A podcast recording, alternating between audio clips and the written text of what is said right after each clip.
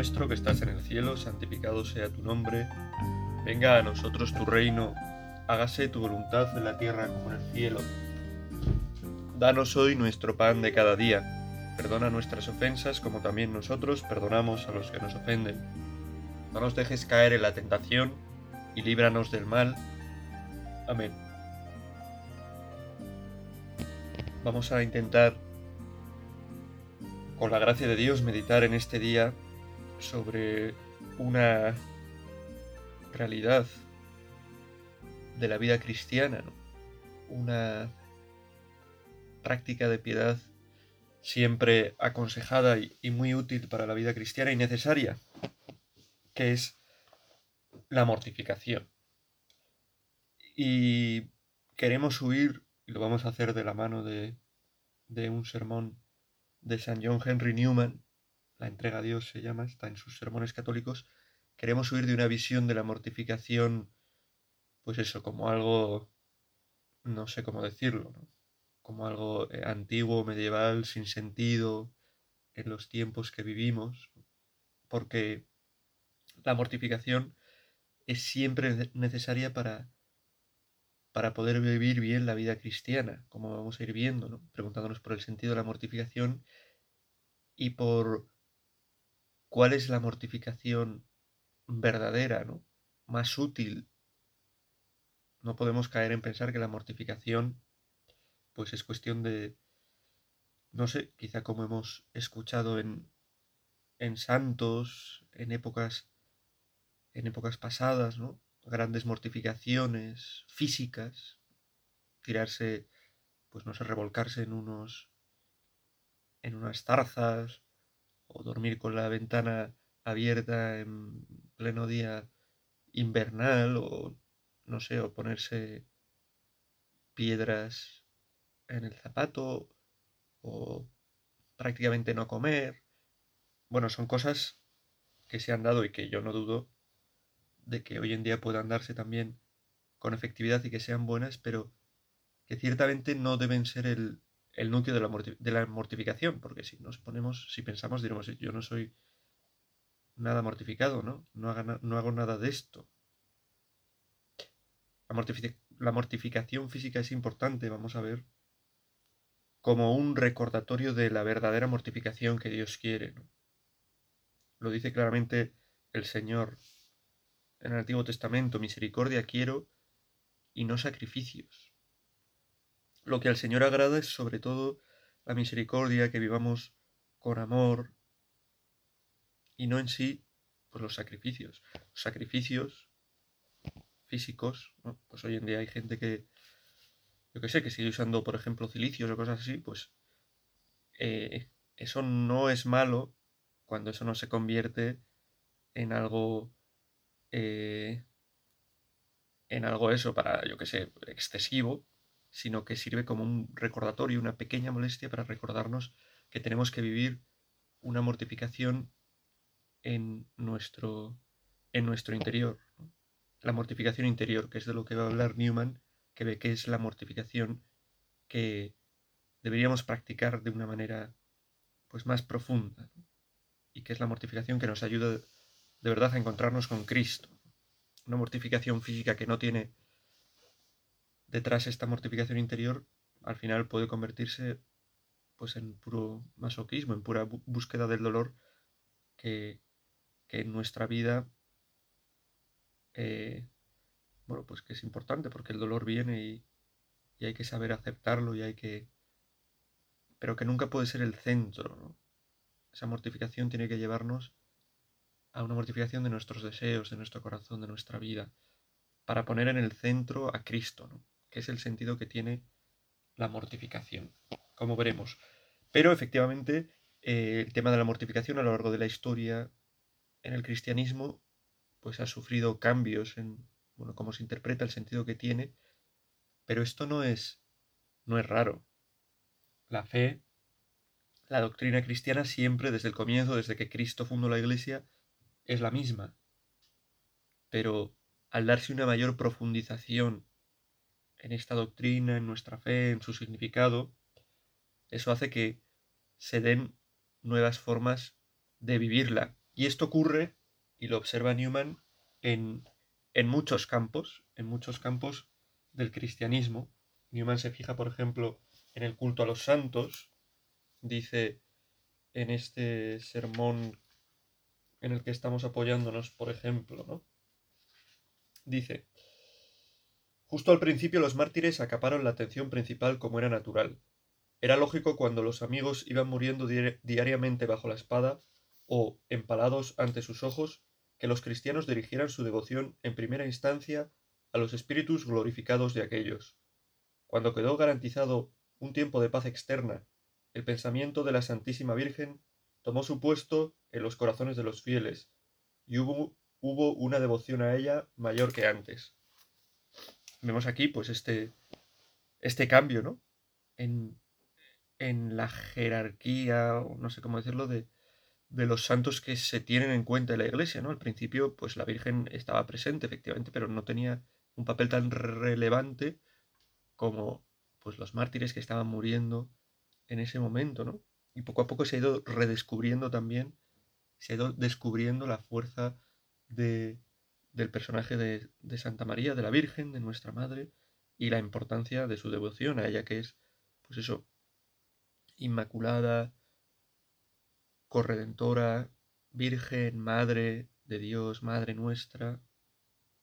Pero desde el principio no se le tenía la misma devoción o no se le mostraba la misma devoción que ahora hemos llegado a observar, ¿no? Aquí ha habido un cambio evidente, igual que en el culto a la Eucaristía, ¿no? Sí, desde el principio se celebra la Eucaristía, el centro de la vida cristiana, pero ese culto a la Eucaristía después de la misa, ese eh, pues guardar la Eucaristía en tabernáculos, en sagrarios, incluso sacarlo, sacarla y colocarla en custodias para la adoración, para la alabanza, incluso sacarla por las calles en procesiones, ¿no? y tener esa conciencia de la presencia real de Cristo en la Eucaristía en todo momento, pues ha ido creciendo también con el tiempo, ¿no? Los primeros cristianos no hacían adoraciones de la Eucaristía, ¿no? Guardaban la Eucaristía para entregársela a los enfermos poco a poco, pero se ha ido tomando una conciencia pues cada vez más fuerte de la importancia de la Eucaristía. lo mismo eh, pasa, por ejemplo, dice Newman, con la cuestión de la penitencia, donde entra también la mortificación. Lo primero que observa Newman de la penitencia es cómo ha cambiado el, la forma de administrar y de vivir el sacramento de la penitencia. Al comienzo la penitencia era un sacramento que se podía recibir pues una vez en la vida, en principio, ¿no? Como esa segunda tabla de salvación después del bautismo. Era un sacramento que requería que el que estaba dispuesto a reconocer sus pecados y a pedir perdón a Dios tuviera que estar en un en un grupo dentro de la iglesia, un ordo, el de los penitentes, que tenía que estar durante un tiempo dependiendo del pecado, confesar sus pecados en público, hasta poder recibir la absolución y el perdón por parte de la iglesia. Esto, pues al profundizar en la misericordia de Dios, en la importancia del perdón, pues se ha ido eh, haciendo cada vez más fácil, ¿no? Más fácil. Ahora, bueno, pues ya está, se confiesa uno con un sacerdote recibe una absolución, ¿no? que muchas veces pues no pasa de una pequeña oración, un pequeño gesto piadoso, ¿no? y de forma sencilla y se puede repetir y reiterar, y reiterar muchas veces este, este sacramento, pero al principio no era, no así, ¿no? profundizar en el sentido, en el significado de las cosas hace que se vayan adquiriendo pues nuevos, nuevos modos, nuevos modos de vivirlo. Y con la mortificación pasa, pasa lo mismo. ¿no? La mortificación al principio pues quizás se veía como algo mucho más de cosas físicas, de pequeñas de pequeños pues eso, sacrificios, ofrecer al Señor pues privaciones, que eso está bien y eso tiene que estar presente, pero se ha ido profundizando en el que el sentido de todo esto es dejar que Cristo brille en nuestra vida, que esté en el centro, ¿no? Y esto, eh, por eso tiene quizá más importancia esas mortificaciones de nuestro interior, de nuestra imaginación, de nuestros deseos, que colocan a Cristo en el centro donde nosotros a veces lo quitamos con todas estas cosas.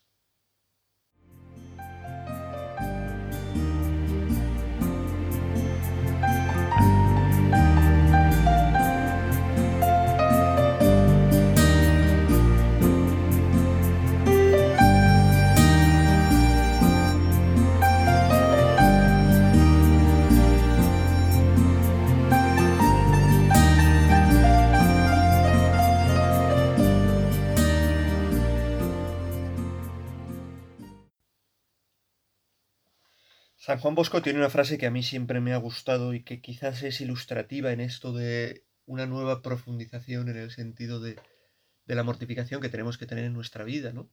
Para oír de unas visiones de la mortificación, pues eso, como si fuera, eh, no sé, una mera tortura, un mero, pues un mero, no sé, hacerse, hacerse heridas o hacerse daño en la carne, que no, que no es simplemente eso, ¿no? Pues eh, tiene una frase que me gusta mucho, que dice, que decía a sus chicos en el oratorio de Baldoco, que él comenzó allí en Turín. Aquí, en Baldoco, nuestro ayuno es estar siempre alegres. Pensamos que para ser mortificados tenemos que buscar pues grandes penitencias, grandes renuncias, pues eso, visibles, físicas. A veces, pues no sé. No sé, en fin. Pero eh, San Juan Bosco aquí deja algo claro, ¿no? Que es que a veces es más difícil eh, mortificaciones no de cosas físicas, no, hacernos, infringirnos dolores físicos, sino pues vivir cosas que tenemos que vivir como estar alegres, como sonreír, como tratar bien a los demás y estar preocupados por eso. Estar alegre no siempre es fácil, estar sonriente no siempre es fácil, porque a veces en la vida hay adversidades. Y ese es el sacrificio que agrada a Dios. A pesar de las adversidades, llevar a los demás consuelo, llevar a, los demás la paz de, de, nuestra alegría. Me parece que es importante, ¿no? Y me parece que hay que fijarse cuál es el sentido de, de la penitencia, de la mortificación. ¿Yo por qué tengo que hacer mortificación? ¿Yo por qué tengo que hacer eh, esfuerzos en mi vida por renunciar a cosas que me gustan, ¿no? por renunciar a mis apetitos, a lo que me apetece en el momento. ¿Por qué tengo que renunciar a no sonreír, a no estar alegre, a estar triste, si es lo que me sale? ¿Por qué tengo que renunciar? Pues no lo sé, en, en algún momento, pues a un plan que me apetece. ¿Por qué tengo que renunciar a dejarme llevar por mi imaginación? ¿no? ¿Por qué tengo que renunciar a querer saber pues muchas cosas, lo que dice la gente, lo que piensa la gente de mí? Esas son mortificaciones buenas. ¿Por qué? ¿Por qué? ¿Por qué tengo que hacer un esfuerzo para que eh, no olvidarme de hacer estas cosas? Pues quizás mm, pues comiendo más de lo que no me gusta y menos de lo que me gusta o llevando un cilicio o haciendo alguna, algún acto físico que me tiene que llevar a esa vida interior de, de vivir para los demás, de vivir para Dios, de poner a Dios en el centro. Tenemos que tener este deseo de mortificación para mostrar que para nosotros lo más importante es Cristo. Que hay que estar subordinados que queremos estar subordinados a Cristo, que en nuestra vida queremos que lo primero sea Cristo.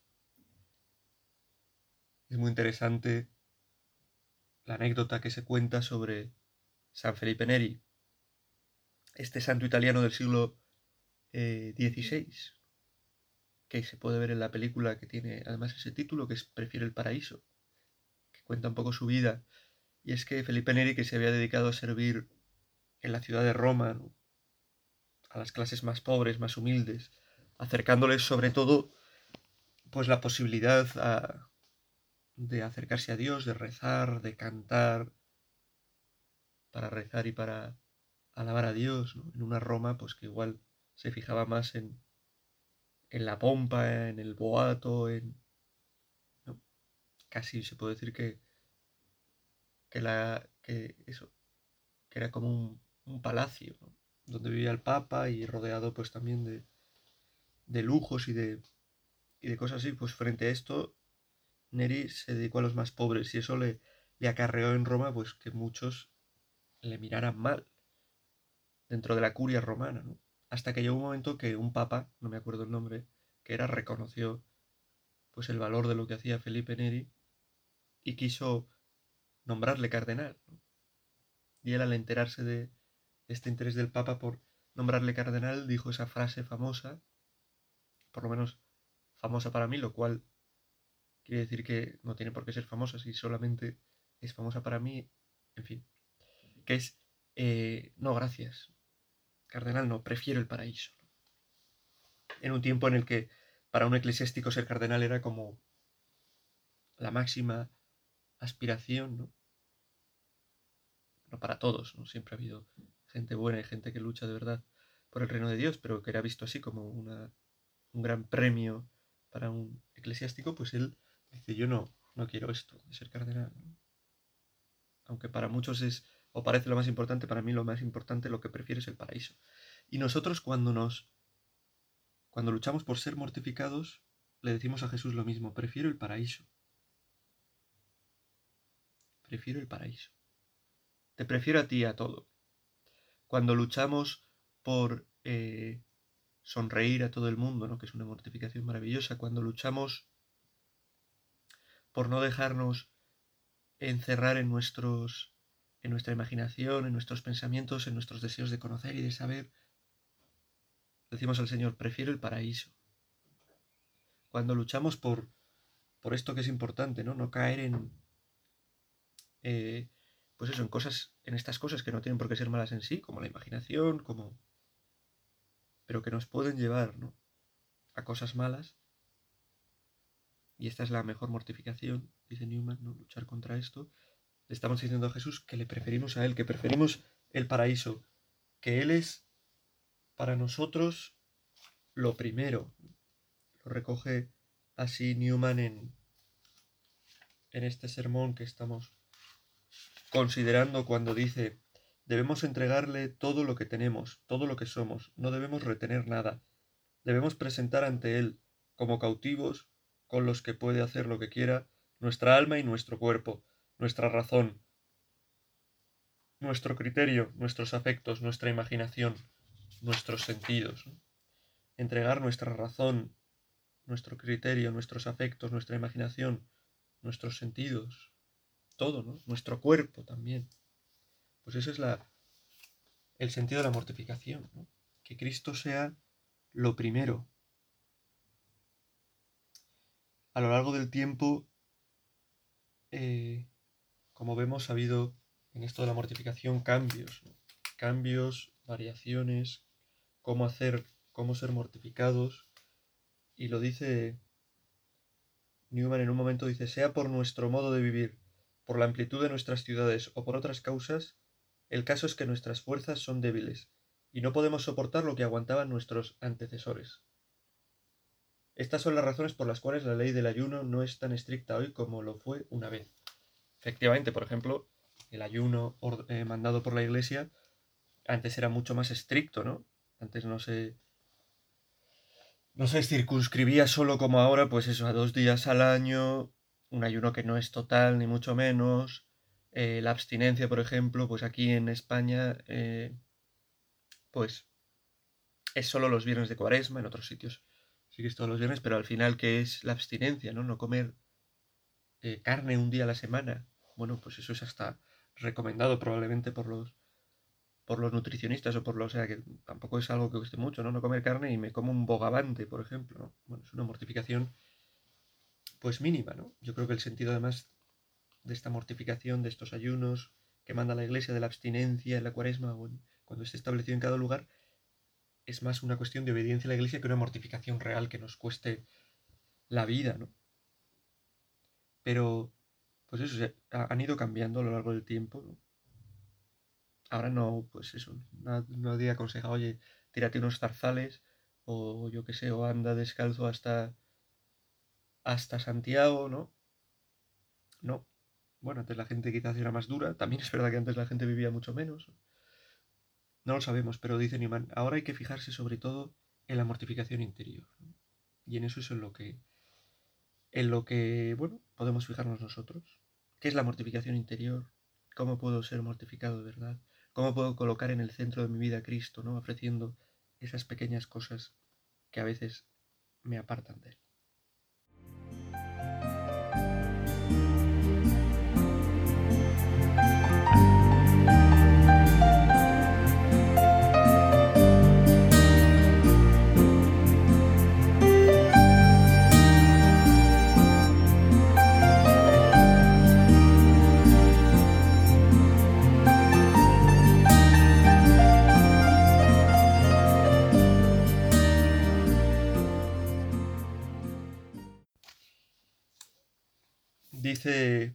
Newman.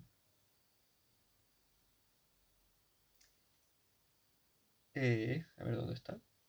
Estemos en guardia para no ser sucios y llenos de pecados en nuestros pensamientos, inclinaciones y deseos. Para él, él habla de que este es, esta es la mortificación que tenemos que vivir los hombres de nuestro tiempo. ¿no? Él lo dice en el siglo XIX, pero bueno, es extensible también al tiempo que vivimos hoy.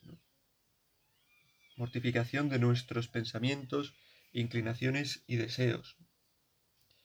Detrás de nuestros deseos, que quizás, quizás no son en sí eh, cosas malas las que deseamos, muchas veces se esconde un atajo para llegar a cosas que no nos hacen bien.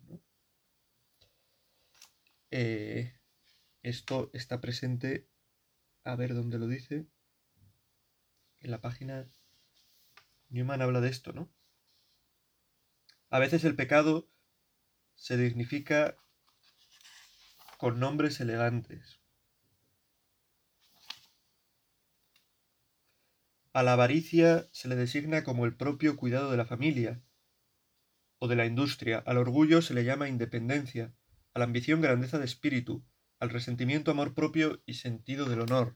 A veces, por ejemplo, tenemos eh, un deseo en nuestro corazón que es pues cuidar de nuestra familia y por eso pues guardar dinero, tal cual. Y ese deseo puede llevar puede ser en el fondo una avaricia enmascarada, ¿no? Tenemos deseo en nuestro corazón de ser independientes, ser independientes. Y ese deseo puede esconder un deseo de realmente orgullo, ¿no? Ese no querer saber depender de nadie, ¿no? Por eso nuestros deseos, los que hay en nuestro corazón, a veces son muy buenos, pero otras veces pueden esconder esta estas cosas de las que hay que huir. Y, y por eso Newman aconseja esto, ¿no? mortificación del deseo. La mente humana es muy engañosa. Cuando algo está prohibido, no gusta hacerlo directamente, pero se hace lo prohibido si se puede conseguir por algún camino. Al final lo importante es tener un corazón que desee el bien, y nuestro corazón muchas veces no desea el bien, porque somos pecadores, porque somos limitados, y por eso tenemos que aprender a mortificar nuestra imaginación, nuestros deseos, no dejarnos llevar siempre por nuestros deseos, eh, estar dispuestos a, a pedir consejo, a obedecer, mortificar el deseo. Cuánto en nuestro tiempo, cuánto la gente habla de libertad, de hacer lo que me dé la gana, lo que quiera, lo que desee. Y muchas veces detrás de lo que deseamos está ese camino que acaba conduciéndonos realmente, aunque no nos demos cuenta quizá al principio, pues a vivir de, espaldas a Dios, a no poner a Dios lo primero. A Jesús, en las tentaciones que sufre en el desierto, la primera tentación tiene que ver con algo material, con algo físico, ¿no? Come esto, pero las siguientes son más sutiles. Tendrás todo el poder, eh, serás alabado, ¿no? Cosas que son deseos que podemos tener nosotros también en nuestro corazón, que no son tan físicos, pero de los que tenemos que, que huir, ¿no? Huir de tener deseos de poder, de deseos de, de ser alabado, de alimentar nuestro orgullo.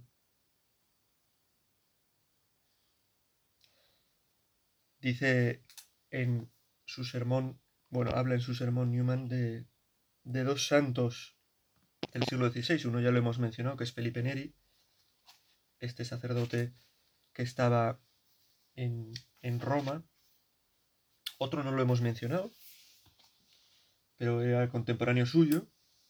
De hecho, creo que en algún momento coincidieron.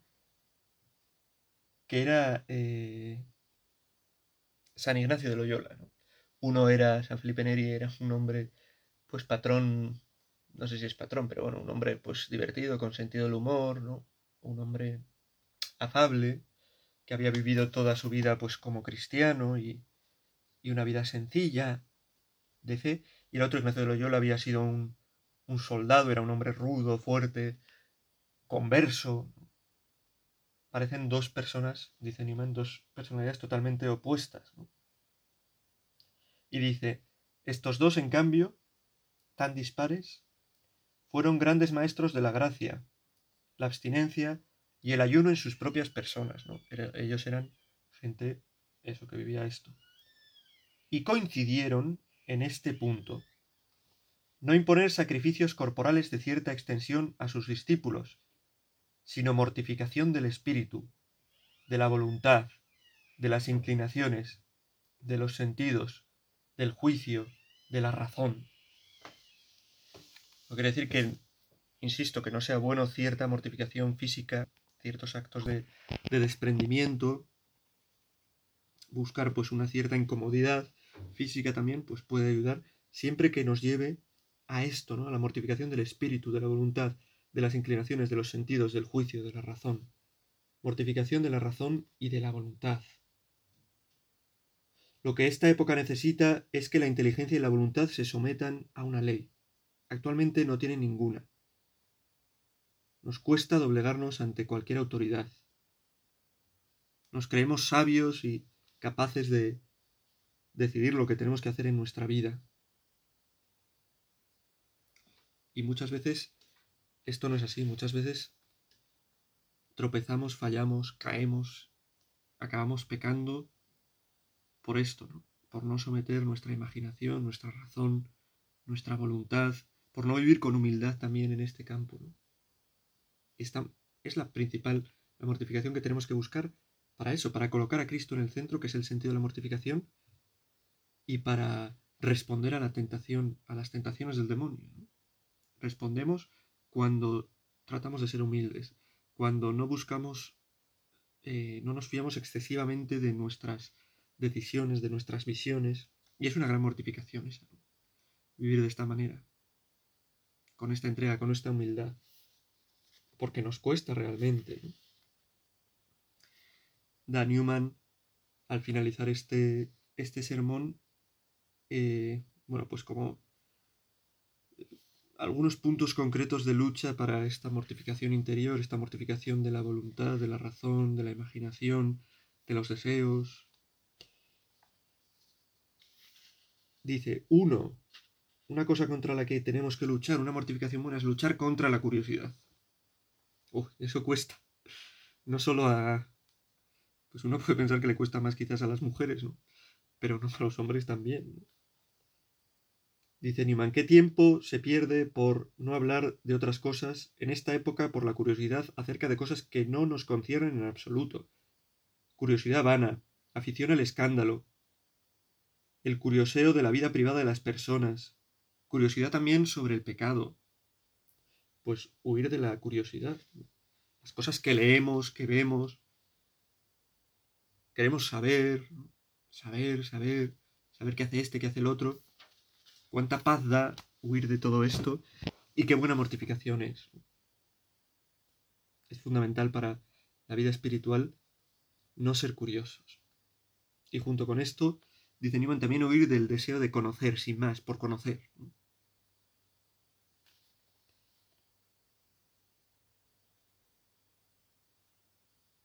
Tal como las hojas de los árboles son muy hermosas, pero constituirían una mala comida, Así nosotros estaremos siempre hambrientos y nunca satisfechos si pensamos alimentarnos de conocimientos. El saber muchas cosas no es alimento. Nuestro único alimento es la religión. Mortificad vuestra ansia de saber. Dominad, también dice, y lo vemos, pues para terminar, vuestra voluntad. Si sois vuestros propios dueños, estad en guardia para no guiaros demasiado por vuestra propia opinión tomad algún sabio consejero o director y obedecedle. Esta mortificación de escuchar también al que tenemos al que tenemos cerca, de escuchar al que puede darnos consejos, de no fiarnos de nuestras propias opiniones. Pues le pedimos a la Virgen que nos ayude a nosotros a vivir de esta manera, ¿no? siendo personas mortificadas, que no nos dejemos llevar siempre por nuestros deseos y por lo que nos apetece para poder colocar cada vez más en el centro a nuestro Señor, donde está nuestra plenitud y nuestra felicidad verdadera. Padre nuestro que estás en el cielo, santificado sea tu nombre, venga a nosotros tu reino, hágase tu voluntad, en la tierra como en el cielo. Danos hoy nuestro pan de cada día, perdona nuestras ofensas como también nosotros perdonamos a los que nos ofenden. No nos dejes caer en la tentación y líbranos del mal. Amén.